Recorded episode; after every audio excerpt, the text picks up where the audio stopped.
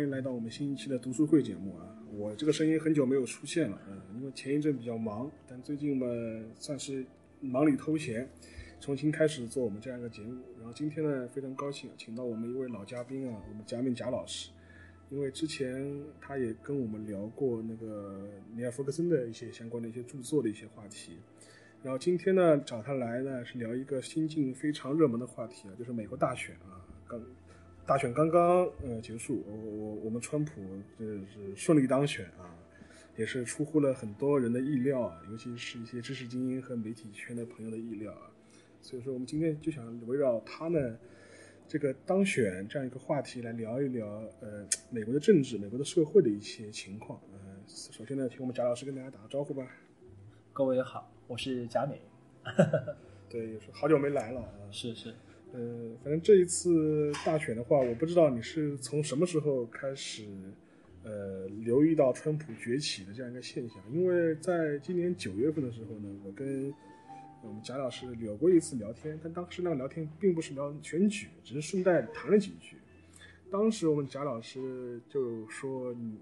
就说他的一个意见就是说，你不能小看川普这样一个现象本身，而且你也不能很简单的把它。看成是一个呃所谓的民粹主义的这样一种运动啊，可能背后的政治含义会更多。而这一次的选举的结果呢，也的确出乎很多人的意料啊。首先呢，我想问问我们贾老师，您怎么样看待这样一个结果？好的啊，各位听众大家好啊。那我觉得这次呢，首先感谢青青兄啊，因为这样一个议题很热，关于美国大选，我觉得全世界的这个知识精英啊都在谈论这样一个话题。那这个话题呢，因为我之前啊也是关注美国社会、美国问题研究，那么大选，我想大家都很关关心啊。从去年呃选战启动到今年的十一月九号这个落下帷幕，我想呃川普啊在大选中这样一种获胜，应该说是呃惊世骇俗，也是令很多人吃惊。呃毫不意外，我你吃惊吗？也有些吃惊，也有些吃惊啊。毕竟我们我我所属的这样一个呃。知识教育系统来讲的话，我们认为希拉里的这个理念，它这样纲领还是更为的这样一种全面具体化一点。那么川普毕竟是一个呃多面手啊，既是既是一个娱乐明星，又是一个地产商人啊，同时又是个大嘴。所以说，如果从 qualify 角度来讲的话，川普适不适合这个美国总统？我想很多人应该把最后一个选项是给他，对，绝对不会把最最初的选项给他。对，但是现实就是这样，他获选，通过。美国的这样一种呃民主的投票机制啊，通过选举人这样一种机制，它啊成功入主。我想这是一个 reality，这是个现实，我们必须接受这样一个现实。那对于一个知识人来讲的话，我们必须要去反思反思。当然，我们现在看到很多的呃文章，包括学者纷纷被媒体呃被各路人士给约邀出来来解释，究竟是太阳第二天是照常升起。还是世界将由此进入到一个黑暗的一个民族主民粹主义的一个时代，我觉得还是本质上是对于未来不确定性因素的这样一种一种一种一种感感感受吧。那我想，呃，有很多的呃学者、知识分子都会谈论川普当选后对于美国啊、对于欧洲、对于世界、对于中国的这个影响。那我觉得，呃，作为一个呃接受历史学训练过的一个一个一个一个人来讲的话，我觉得理解当下的一个途径。可能就是，我们去回到历史上去看看，哎，从历史上来看，美国当下的所出现的这样一种情绪，在历史当中能不能会被找到一些？因为说历史的话，其实，呃，有一次选举可能跟这个比较有参照性的，就是一九四八年的选举。一九四八年的时候是杜鲁门对杜威，对，因为我们都知道杜鲁门实际上是因为罗斯福意外去世之后才接任的了，对，基本上他是减了一个总统任期，对。所以说，说他之前的话，这是在一九四八年选举的时候，他并不被看好，被普遍不被看好。就是当时所有的民调和所有的媒体都一边倒的认为杜威肯定会上台。对。然后同时，另外一方面，杜鲁门本人的呃他自己的一个呃他的一个背景呢，又又不是一个非常强势的背景，因为他可能出身是这种南方的这种小地方嘛。所以说，当时就一边倒的认为杜威肯定会能胜选。但结果的最后的结果呢，确实也是出乎所有人的意料，就基本上。因为比较有名的一张照片，就是杜鲁门自己本人举了一张，呃，报纸，上面写的是杜威 defeat 那个出门，然后，然后实际上当时杜威的一个方式，他的一个竞选方，啊，不是杜鲁门的竞选方式嘛，就有点像我们这种。呃，深入基层，对吧？他自己就说是坐火车跑遍大江南北，对然后去跟所有选民见面对聊天，深入基层。但在这一次选举当中呢，其实某种程度上也可以映射一九四八年的这样一个结果。对对，因为因为我们知道这个呃，杜鲁门他应该是作为这个作为罗斯福的一个备胎啊，这个在在在四四年那个，他其实当时也是民主党内之呃互相妥协的一个后果，因为罗斯福之前也并没有对杜鲁门很大看好，但是我们知道四五年罗斯福的突然去世，使得杜鲁门能够入主白宫。首先我们知道他的能力跟他的地位是不相符对是不相符的，不相符的，所以呃，在当时来讲的话，啊无论是在党党内还是党外，都觉得这是一个 it's time for change。对呃，所以说当时杜威是呃志在必胜，但是杜鲁门当时也是走了个群众的，走了一个群众线啊农村包围城市的路线。从在从群群众来对对对来到群众去，他当时利用了这样一个呃宣传四大自由这样一个一个一个一个机会啊，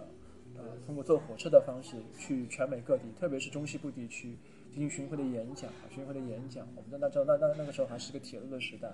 啊，杜鲁门通过这样一种去基层的演讲，在最后一刻是扳回了这个胜局。所以说，呃呃，我记得《纽约时报》上有篇文章也谈到了，说今年的选举让他们看到了。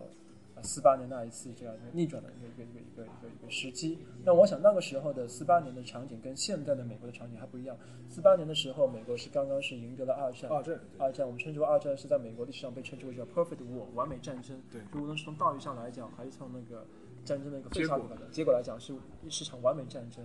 所以说，在那个时候，美国的战后是应该说如日中天。对当时美国所面临一个巨大问题是怎么应对来自于苏联苏联的挑战啊，苏联挑战。所以说，呃，虽然说当时呃，美国民众对于长达十多年的这样一个民主党的长期执政是抱有怨见，但是我觉得杜鲁门他呃，应该说来说呢，从美国的从二十世纪伟大总统来讲的话，杜鲁门还是可以位居前列的啊。这个这个我觉得是，所以我认为说，如果把两者之间做个比较的话，可能从选举结果来讲的话，可能是是是是是有比较，但是如果说把啊杜鲁门跟这个川普。跟川普比的话，我觉得可比性有点大，还有点有点有点大一点。但是反过来的话，因为我前面也提到，啊，就是在九月份跟您那次聊天的时候，你当时就提醒我说要非常注意，呃，民粹主义的这样一种说法是不是合适啊？因为你当时你一般来说你会选择一个比较中性的说法，叫平民主义。就如果对应英文的话，就是所谓的 populism，就是属于这种。那所以说这个地方的话，如果你带以你平民主义的这样一种视角来看这样一次选举结果的话，会是怎么看？因为之前的话，我们会美国的很多自由主义的媒体啊，就或者是我们外界都会看的时候，会把、这次川普的支持者普遍认为是所谓的中低收入的白人，或者是教育水平比较低的白人。当然了，这次的投票的一些详细数据出来之后，也证明未必也是这样。其实投给川普票的这种富人阶层也是不少的。呃，甚至可能会比希拉里更多一点。就是，呃，从这角度来看的话，我觉得你怎么样来看待所谓的这种平民主义在这一次大选中的一个 显现出的这样一个效果呢？好的，呃，因为我记得上次谈的这个话题呢，其实也是当时川普刚刚拿到了党内这个这个竞选人的那个资格，当时我们就有很多很惊讶，觉得这是一场。一场把一个嘉年华，把一个真人秀放到了一个全国的舞台上。当时因为我自己呢，因为做美国史研究，因为我呃之前呢对美国的社会运动呢史还是做过一些学术上的梳理，呃，我也对一些著作有所涉猎，所以说我当时就有一个观点，就是说我们国内学术界对于美国的十九世纪末的这样一种啊民粹主义运动也好，或者平民党运动也好，或者我称之为那种啊平民主义者的运动也好，在认知上是有些差别的。这些这些差别呢，体现在我们对于这个知识上的理解，对于当时这个情境的理解，还有一些就是说随着我们社会科学的认知，包括我们社会科学本身的一些一些几次转型，我觉得呃，对于十九世纪末的这样一场呃社会运动，我觉得我们要要用一种全新的眼光来看待啊，包括我们现在处于一个呃全球化的一个中晚期的时期，它的很多的弊病问题都开始浮现出来。这样的时刻，我们再看当时，呃，确实有很多的这样一种共鸣感。那么我这里所依赖的这样一个呃知识的资源呢，是我在差不多是七年之前啊读到的一本书，啊这本著作呢，应该说在当时的美国的史学界呢，应该说也是引起过一阵小小的一阵骚动啊，呃，它的名字叫做 The The Populist Vision 啊，中译翻译成我把它翻译成叫平民主义者的远见啊，vision 我翻译成是远见。它的作者名字叫叫 Charles Postel 啊，Charles Postel。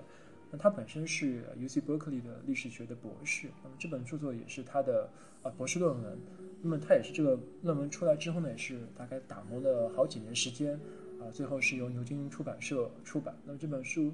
出版之后呢，应该说也是拿到了呃美国那个历史学家协会那个特纳奖。嗯，呃，Frederick Jackson Tanner 就是特纳奖，是奖励给第一本著作，但是写的非常不错的这个这个呃学者拿的，应该说很了不起。这本著作后来呢，还拿到了 Bancroft 奖啊，Bancroft 奖也是美国史学界应该说是地位非常高的一个奖项。那么，呃，我读这本书呢，其实当时是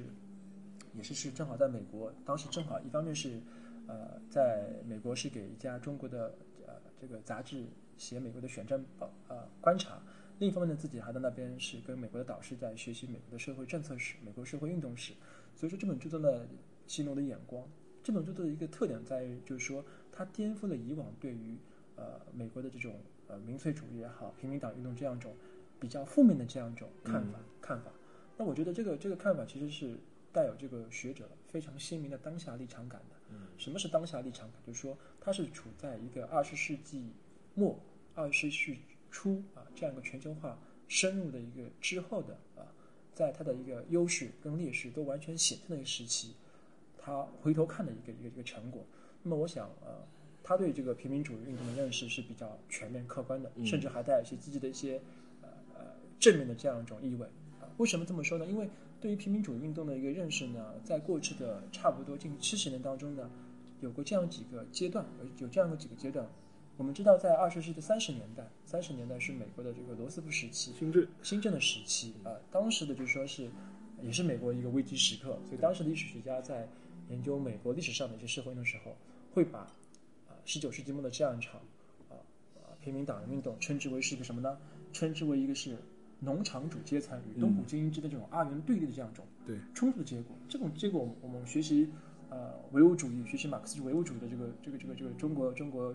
呃，中国人员是比较比较了解，因为他们说前者呃被，后者东部的工商业精英被剥削、被压迫，所以他们这样造成这种反动 （revolt） 啊，造成这种反动，所以是场运动勃兴的这种主要原因。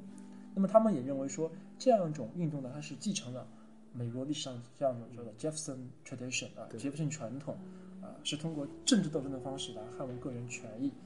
呃，是一种民主观的体现。那这种观念在当时是。呃，应该是被奉为正统，但是我我插一句啊，这是不是某种程度上面，因为呃，其实像像东像中部的这些农场主跟东部精英这种反抗，实际上某种程度上面是不是也是美国建国以来的历史上面就不断不断重复的这种主题啊？实际上你看，从南北战争的时候，也是南方庄园主对北方的一些 banker 的这种这种抗抗争吧，就是当然。奴隶制是个很重要的元素嘛，它背后肯定还是一个经济上面的一种对抗嘛。因为很在很多的南方的一些呃庄园主的或者庄园经济的看来，就是你北方这工商业可能对我这种强大的剥削嘛。对，呃呃，就说这样一种冲突的矛盾应该是是始终存在的。但是后面的后世的学者他在为了便于叙述也好，或者便于便于这样一种概括也好，他就呃提出了这样一种想法，一个是所谓的杰弗逊传统，嗯。另外就是所谓的亚历山大呃呃汉密尔顿传统，呃这两种传统就成为一种呃美国史学界这样的叙述这种经典范式。那么我这里因为时间的关系，我没法去具体深入所谈。那我想这样一种观念是影响很大的。那么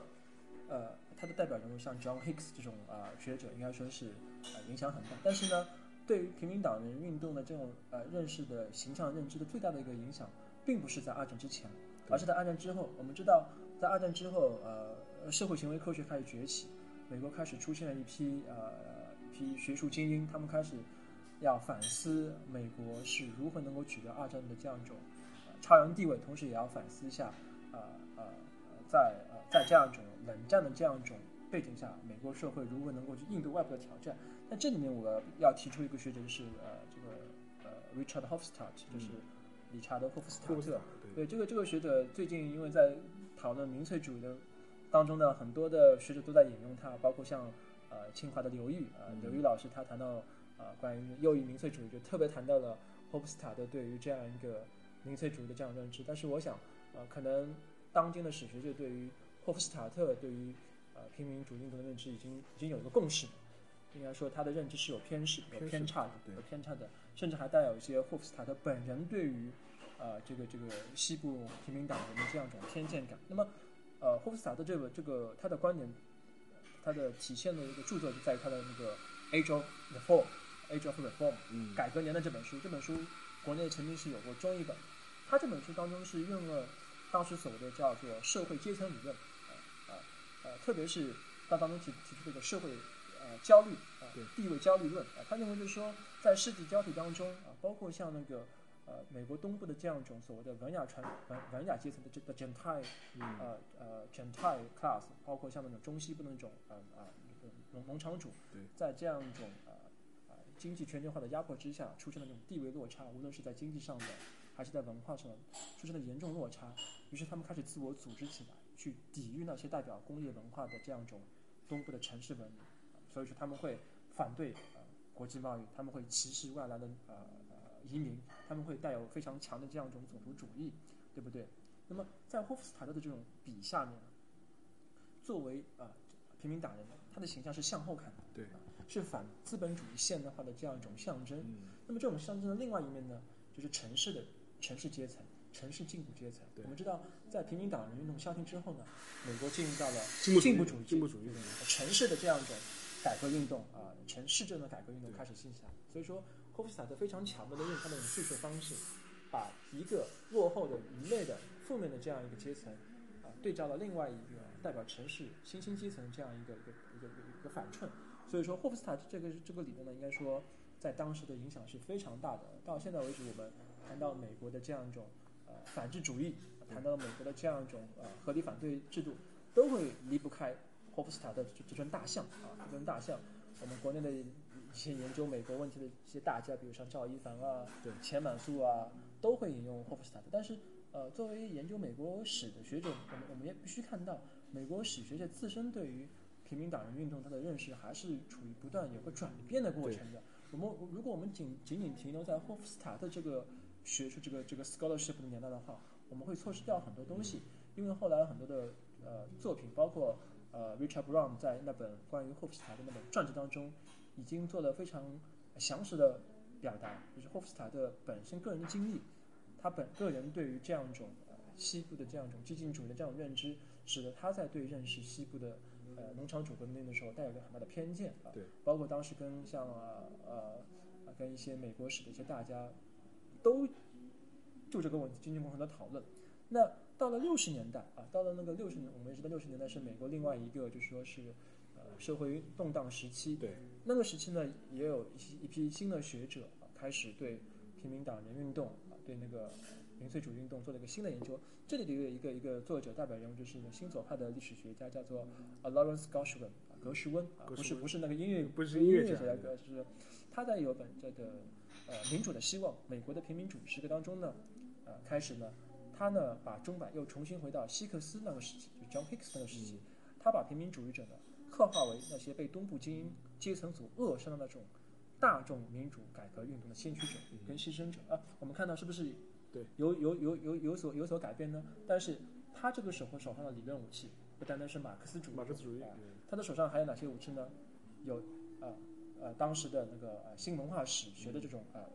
呃呃，包括那种物质文化史的这种这种这种研究的路数，开始开始呃呃把它放到他那个研究的这个这个这个路径当中去的。应该说呢，啊，虽然说还是提到了作为一个东部权势阶层这个牺牲者，但是呢，对于平民主义的这种日常生活空间、物质空间啊、日常生活史的关注呢，是呃格什文这本著作这个一个非常鲜明的一点，就是他开始尽量体现出他们那批。那批啊平民主义者温存的一面，对善良的一面，啊，甚至他们在在在信仰方面，在一些日常习俗方面所为人称道的一面，啊，这点我觉得是比比霍夫斯塔那个时期要进步了很多，啊，进步了很多。那么，我想，呃，在波斯特尔那本呃那本书出作出呃那个出版之前呢，啊，美国的史学界对于十九世纪末的这样一种平民主义运动，他们应该说是有一个共识，那就是说这是一个失落的一代，对，是一个失去。呃分享成果的一代，对，啊，因为他们在一个相对保守、滞后的空间当中，呃，没有分享到十九世纪末全球化带来的好处。对，所以说反句话来说，他们是反现代性的一代人。对，但是在 b o s t e l 呃，他那本著作出版于呃二零零七年，在他那本当中，他对这这些共识呢进行了挑战，对进行了 argue 呃，进行了 argue，他颠覆了我们对于这个时期的认识。他比如说，认为美国的中西部是个相对封闭的闭塞的区区域，他说跟世界没没联系。他说事情上不是这个样子的。他认为那个时候的呃呃中西部恰恰是一个商业化啊比较发达、思想比较多元的一个一个时期。那个时期的中西部的一些、呃有识之士啊、平民主义者，他们在接受呃全球化的一些理念，在接受呃一些一些当时世界一些比较新颖的时候呢，是比较积极接受的。那么那些学者把传统边疆地区作为那种啊、呃传统价值守护者的这种概念是错误的，对是错误的。比如说，有人会一直说，你看当时的美国农民也很惨啊，被被被来自于伦敦的、被来自于芝加哥的这个这个是交易商来控制，说你要生产棉花，你要生产谷物，你要生产这个烟草。他说不是，他说农业阶层当中的这些有识之士意识到全球化带来了好处，嗯这个好就是说，哎，技术的、制度的、大型组织的这个好处。所以说，他们认为说，农民应该组织起来，动员起来，应该自己来使用这些、呃元素元素来把自己的这种呃商业能够扩展的越大。嗯啊，像当时候我们知道，当时的一个电报技术、通讯技术、航海技术啊，都在迅猛的发展。哎，平民主义者他们对这些观点的，呃，他们对于这些要素运用是非常积极的，对因为书中举举了很多这样一些例子，比如说一些新的一些嗯呃农耕技术、一些一些采矿的一些一些技术、一些方案，他们都是非常愿意采纳的对。它里面讲到，像在加州的那些橘农啊，在加州我们加州城市很有名的一一种一种一种一种农产品啊。当时他说，整个加州的农场主是自愿自发去订阅来自于呃订购啊订阅来自于当时的芝加哥、利物浦等地的这样一种农产品的交易指数这种数据，他们很关心，他们关心的就是说，如果这个指数很高的话，我就愿意把我的资本投投入到投过去。对所以说这样一种对于这样一种交易数据的这样一种认知，背后是啊对于现代传播技术、通讯技术这样一种认可。所以说，呃，波斯特认为说这样一种效仿示范效应啊，本身上就就就就推翻了掉了我们很多对于中西部农民一些传统的定义传，传传统传统这些定义。他还谈到，比如说波斯特还是说那些新的大众消费方式，比如说邮购，对啊，波斯汀那本对里面谈谈到过，就是说新的那种邮购邮递的方式，其实对中西部的这种啊、民众的这种对外部的认知认知世界打开很大。对，因为一般性我们认为说中西部的这种呃农村人士，他们的阅读空间主要是圣经，对宗教文本为主对啊。我曾经我看过一些著著作谈到的，就是说宗教文本、啊、宗教类的报纸对于美国中西部影响民众这个这个价值观的影响。但是呢，他认为说新的这样一种政治的方式，包括当时很多那些进步的报刊，对啊，通过邮递的方式，啊，对于中西部的这些有识之的影响是非常非常大的。所以说这个时候他提出了一个一个一个一个一个观点，说以往的研究他忽视了作为呃言论空间的嗯报刊、杂志对于这些农场主的影响，因为这些这些杂志的舆论本质上对于平民主义者之后提出这些意见是有很大因素的，很大因素的。因为你这个的话，其实也想到这次川普的那个选举的这样一个过程啊。实际上，因为我们发现很多的一些媒体也好，或者是一些呃自由主义的一些知识分子也好，他可能会给川普的支持者贴很多标签。呃，就比如说，呃，如果站在政治正确的角度来说，会觉得，哎，你支持川普，你这可能是一个偏向有种族主义倾向的这样一个人啊，或者是你可能就是在特别特在一些呃我们关心的社会议题上就会显得特别保守，就比如说你的堕胎啊，或者在一些持枪啊，或者是等等了，就是说是一些对外的一些经济开放的一些问题上，你可能就会持一个非常非常保守的立场。但实际上面，呃，通过一些初期的一些民调数据来看，也未必如此。就是所以说，很多支持川普的人的类型是非常多样化的。并不是说你贴个标签说啊你是个种族主义者，你就会支持川普，其实未必是这样的。就因为，呃，其实这一次的话有很多，呃，而且实际上某种程度上也未必是在某些传统的美国政治光谱内两党议题政意识形态议题上面持特别保守立场的人就一定会支持川普，其实也未必。而且实际上你在共和党共和党初选的过程中，你也发现川普在一些传统的共和党议题上面持的立场相对来是偏向于 liberal 一点的立场，就是呃这也是比较有意思的一点啊。实际上呃我看到过一种说法，就是他们就是说是尤其是在共和党初选的时候，就有人提提出来说，为什么川普能够初选一路过关斩将，所向披靡，一路杀进去？因为实际上面说很多美国的一些。呃，中西部也好，或者美国中部的一些平民阶层，甚至为权益阶层这批呃民众吧，已经对两党政治的一些传统议题感到了厌倦。呃，你比如说两党吵得最厉害的就是堕胎与否啊，你支不支持堕胎啊？你这还有一个就是支不支持持枪？但是反倒是对一些跟社会民生相关的议题呢，反倒谈的很少很少。就说是无论是呃一些。呃，全球化背景下面一些部分地区的一些赤贫化啊，经济的衰败，传统工业的一种衰落，呃然后就业人口的这种丧失，这种话题反倒谈的很少。大家都大大家都是在拼命在谈一些呃意识形态、意识形态领域的一些话题，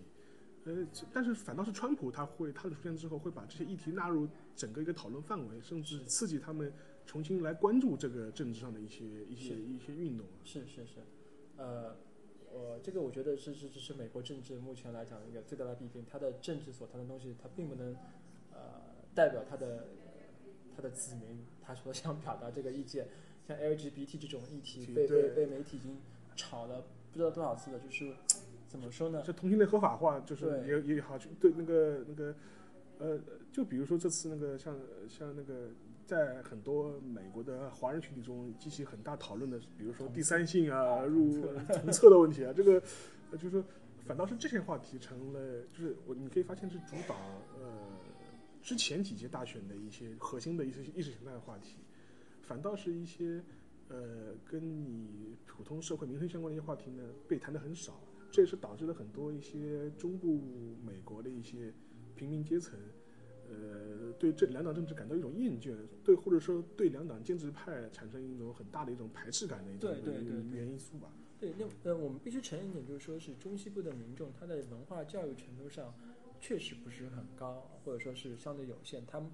呃，但问题是说他们在语言接受程度上，他们是愿意接受简单有力的语言方式。而我而且我们也知道，川普他本身，呃，以共和党人身份来参选，本身是一种策略性的方式，方式对更更多一点。呃，如果如果按照川普本人的这个观观点来讲，民主党、共和党两党对他来说无所谓，都两党本质上都不是一对对个合适的一个方式选择。，对。对，可能他加入到共和党，可能更更有利于他进行这样的。那是因为对，很大程度是因为美国选举制度导致他不可能有个第三党出来参加这个选举。对谈到第三党，就是说，其实十九世纪末的平民主义，他确实在创造一个第三党的运动，但是他的失败了。对，这点这点我们要承认，他失败掉的。呃，因为他们认识到失败了，所以说平民党人的这些议题，他通过转化变为共和跟民主两两党的议题。所以我我有个观点说，其实呃平民主义的它的这个遗产是整个二十世纪美国政治遗产最富争议的一块。对，不可否认他们有进步的一面，对，他们也有消极的一面对，他们当中有有反犹主义者，对，有种族主义者，对，但是反犹主义者跟跟种族主义者的很多时候，他们跟黑人当中的平民主义者是同盟，对，这点在波斯的那本书中有有个非常有意思的一个描述，是像德州在十九世纪末，黑人当中的平民主义是赞同呃嗯，种族隔离制度，的，因为这是因为这是相对的进步，对对吧？如果我们现在认为说这是一个政治不正确的东西对，对那当时黑人认为这是一个有妥协的一个成果进步，对，那我们现在可操作的，可操作的，但是他的议题说我们黑人的权利，黑人的权益能够有所保证，可以可以有所争取。那这是个历史的话题。反倒现在来讲的话，现在两党的刚才青青冲所说的很多议题都没法去体现出来。我们很多的议题是被遮蔽住的，一些对于民生的，包括铁锈地带，我们说到是 rust area，但是问题说他就不关心就不关注吗？如果我们看美国的政治版图，中间那么一大块都是黄色的，对，对不对？OK，我们说 OK，这里地方很大，但是选民会不够，对，那是不是另外一种政治歧视呢？另外一种对 political bias？对，那么平民主义它它的特点就是说，它诉求话语简单性。我们我们看川普的话叫 “Make American Great again Again” 啊，就是我们知道这个话语是八十年代里根时期之间的这对对对一套话语，当时美里根还说叫 “American Morning America”，就是说对早安美国。这样一种方式是非常能够激起中西部人那种呃怀念感，对，这种文化技能很容易激激激起感的。但另一方面，我们能说他们就是反对大政府吗？有19世纪一也未必对，十九世纪的平民主义特别有意思，里面有一个片段，他讲到说，平民主义那些农民对去华盛顿去去去去游玩啊，去访问的时候，他看到整个华盛顿的建筑都很一般，对特别是美国的 post office post office 邮政邮政很小。他说我们那么伟大的国家，我们的邮政机构怎么那么小，这么寒酸的那，么寒酸？我们来投资，我们去建一个去。对所以说，他们对于整个的政府的组织，对于自己商业的这种支持力度，他们是有切身感受的。对，所以这样一种话语支持来讲的话，呃，跟刚才我们所谈到这样一种呃呃，刚刚呃种族主义来讲的话，他们有些时候是可是可共约的。对，我们一方觉得，哎，这是好像似乎之间有矛盾，但其实对于平民主义者而言的话，他们词定上是具有可通约性的。因为他们并不是政治理论家，对他们不是知识精英，对他们不需要去在不同理论之间找到一个呃一个一个一个合理的逻辑性，对，有用就可以了。对，那反过来讲，我们看当今的这个川普，他所表现出来这样一种政治话语的诉求当中，很多是逻辑之间是有问题的，问题的，甚至是会自相矛盾的，会自相矛盾的。但是民众不 care，不 care 他不 care，他诉求的就是一种满足感，一种情感的动员。对，那么这一点上来讲的话，我觉得呃，如果从历史上来呃来来来讲的话，既有相似点，也有也有呃差别。相似性来说，情感动员是平民主义运动的一个一个重要点。对但是不相似的地方在于说，当时的平民主义者是拥抱全球化的，对，是拥抱全球化的。我们很多人认为说，当时的平民主义者是那种站在大街上，对站在那个草丛上跟民众说啊，这个这个东西不是群恶魔啊，我我们要反对这样一种啊这样一种呃资本精英，不是的，他们还是作为一个呃受过教育的这样一个呃乡绅阶层，对，向民众去宣扬啊这样一种商业利的好处，对，他们只不过希望他们通过游说的方式，使得政府能够把利益向他们倾斜，所以说，我们说在美国历史上，第一个 interest group 就是中西部的平民主义者在华盛顿建立起来的。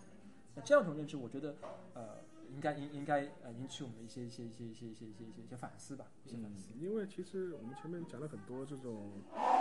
所谓就 populism 的，它在美国历史上的一些渊源啊，以及十九世纪末二十世纪初平民主义的它的一些遗产，以及对今天的一些美国政治版图产生的一些相关的一些影响。因为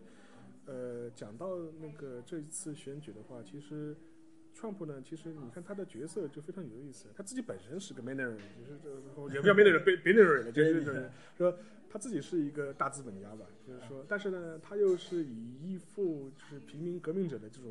面具吧，或者是这种形象吧，来登上了这样一个全国的舞台。对对对，所以说，呃，他然后他他然后他又自诩为是那个就是平民阶层的这种代言人，但是我跟这个华盛顿这种这种商政商精英不一样，不一样，完全完全不一样，是以这种方式来杀入了整个政治圈。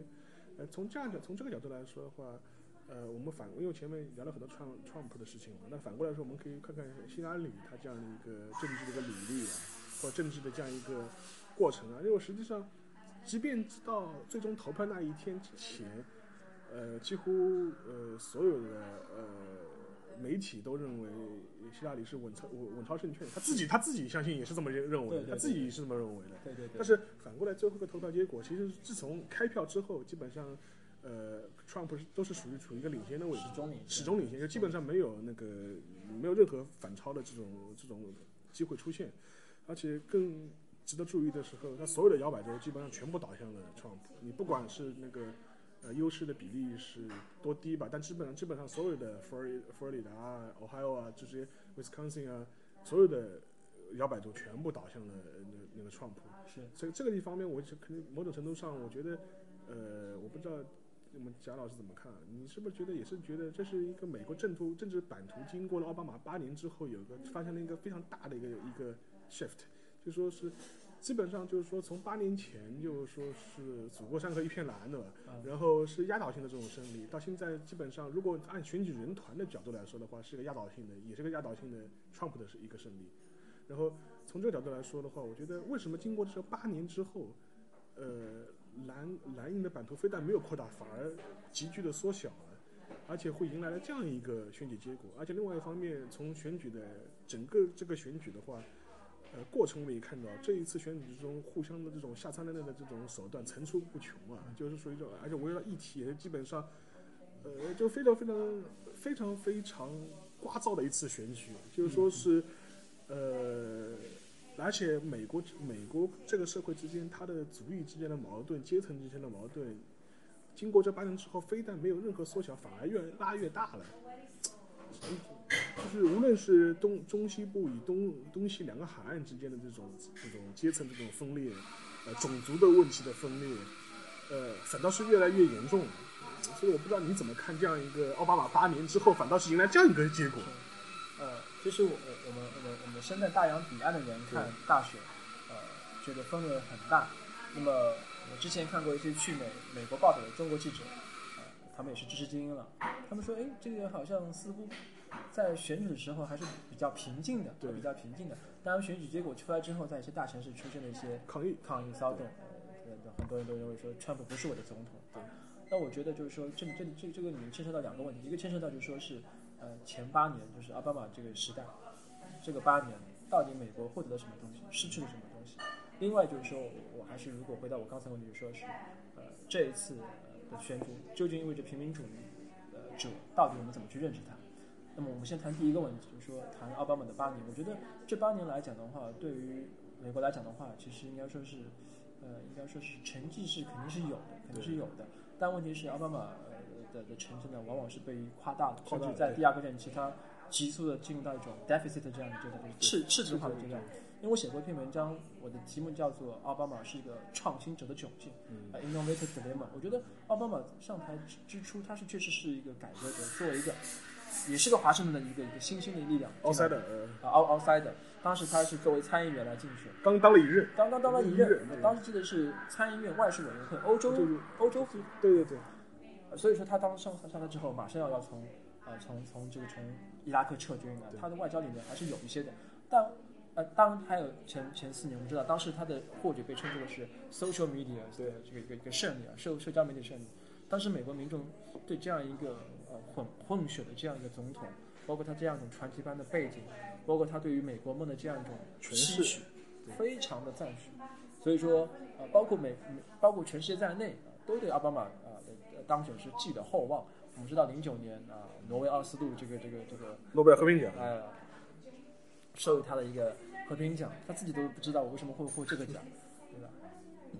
但是有一个细节可以证明，就是说，当二零一六年这个他的任期快要结束时候，啊，一份数据统计报告告诉我们说，奥巴马任期的这个八年当中，他一共向整个的中东地区出售了两千七百多亿的这个军火。作为比较，零零年到零八年，小布什政府一共向中东地区出售一共是一千三百到一千四百多亿的军火，也就是说两倍，整整两倍的军火。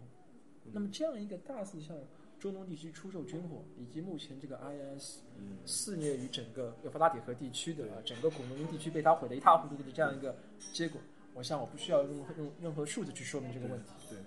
还有一个问题，比如说二零一零年的时候，啊，奥巴马去埃及的开罗大学，对啊，做了一个啊一个一个一个讲话啊，当时也被认为是高见的，认为是中东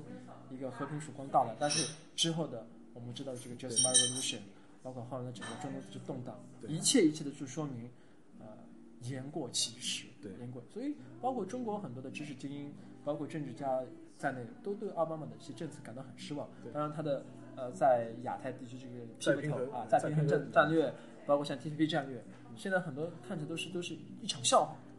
对，当然这个问题就比如板 T T P P 吧对，他自己也说他认为不会不会再批准推动了。我们知道这个板子没法都打到他的屁股上，因为希拉里是背后的这个这个始作俑者。因为因为那个奥巴马第尤其第一个任期吧，因为他入主白宫的时候，他是没有一个他的核心的外交团队的，对基本上还是沿用克林顿时代的一些东西，以至于希拉里本人自己亲自操作的，就是这么一个状况。对对对对对对。所以说，呃，我觉得这个牵扯到对八年的影响。所以说，美国民众，特别是些呃一些社会的中中中下阶层，他并没有从这样一种、美国的这种事当中获获取因为还有一个，就比如说，因为我们前面讲都是这个外交啊、国安、国家安全这方面的事情，但内政方面呢，它最值得、最最值得称道的遗产嘛，就是奥巴马 Care 嘛，就说是，但基本上这个奥巴马 Care 川普上台之后，估计是不不不说全废吧，就八百分之八九十会被废光掉，就是属于这么一个这么一种状态，而且实际上，奥巴马 Care 它推出之后呢，美国国内也有过相关的一些争论。因为很多人就认为它是不是原则上违宪，因为它它会因为某种程度上你可以把它认为一种新的是是是一种加了一种新的税嘛，等于对对是它是从这种概念上来，所以说从这个角度来说，它的能够留存下来的遗产呢，就是说是待考，而且待时间再重新的评估吧，就是需要我们重新评估它。另外一个还有一个值得关注的一点，因为我相信我们嘉宾也可能也注意到，因为这八年以来，就是说是美国社会族群的呃裂痕没有被弥补，另外一个是美国呃党派政治之间的这种恶斗了愈加升级，就越来越升级，就是就说是呃呃原来党纪之党纪之间的妥协和协商已经越发变得不可能。然后是在国会内部的这种民主共和两党之间的这种这种这种恶斗呢，已经上升到了一个空前的这样的一种状态。对，呃，这个就是很多时候就是看过《纸牌屋》的同志都都都应该是能能够脑补下这个这个呃这样一个画面感。那么奥巴马呃，他除了这个 Obama Care 之外的话，呃，他在接受那个好像是接受那个是福布斯专访的时候，他也谈到了。他在任内当中也还恢复了把美国的先进制造业的一些一些回流，嗯呃，也是做了一些政治。他他本人对于啊高科技、对于教育领域的这种投入，那我觉得他整的一个风格就是如我如我所说的，他是一个大学教授的一个一个风格，嗯，来去治理。他确实关心补助的部分，但这部分人呢？主要是受惠于全球化，对，呃，浪潮的这个这个受惠者，就说是，如果你受过高等教育，你在东西海岸生活，受过教育，你你能够有出国的机会，那你完全能够享受到美国的这样一种大都会生活、全球化生活的好处。但是你不要忘记，你是美国人的总统，对，美国是有二二点多亿人口的这个国家，在中西部地区还有一批靠着传统制造业生活的人，他们正并没有享受到这样一种福利，他们就是在这个政策上你没有享受到福利，包括 Obama Care 来讲的话。对于这方面来讲的话，税是越来越厉害了。对。但是他们所享受的这样一种福利，并没有回到他们身上去，所以他们是被感觉到自己被被被被抛弃、被遗忘的这样这样这样这样一代人。那么很多时候呢，他们这代人呢，他们所所享有的这样一种知识空间，跟东西部东西部沿海地区的人又又又没不一样，不一样。对。他们相对来说比较保守一点，在个人呃道德行为上，他们还是比较的呃尊崇一些一些一些呃怎么说呢？尊崇基督教传统价值观、传统价值观为主的这部分人永远没有没有被动员，没有没有被动员起来，在一个商业化、娱乐化的一个一个一个一个族群当中，他们往往成为一个被遗忘的角落。另一方面，我们的很多的政治科学家告诉我们，只要能够赢取沿海东西沿海地区的一个 vote，就能够获取 election。这时间一长，我们就形成固态了。不管你内陆地区有多庞大，不管你看看上去是代表多大美国。只要东部沿海地区某一个 suburb 一个 metropolis，对，你获胜了，美国就是你的。对，这使得很多的美国社会精英在很大程度上是失去了对于中西部民众他们所关切关切的这种真实生活的关他们这种 suffering，他们这样的遭遇，你无法去表达，无法去感受，无法去体验。对，我这里再表达一下，我并不是说我是一个川普的支持者，而我是对川普的这样一种策略，我表示一种极大的这样一种感慨。对，因为。美国的政治家很多地方似乎失去了这样一种同情心，失乎似乎失去了这样一种对中西部民众这样一种议题了解的这样关怀感跟动员感。对，这个所以所以所以所以说，还是我党技高一筹的，就是要深入群众，要走走走群众路线。对，我们说我们说轮圈系统要走转改嘛，对，走基层，对，转能风改作风，改作风啊，这点事是确实有一定作用，有作用。Looking for freedom, looking for freedom.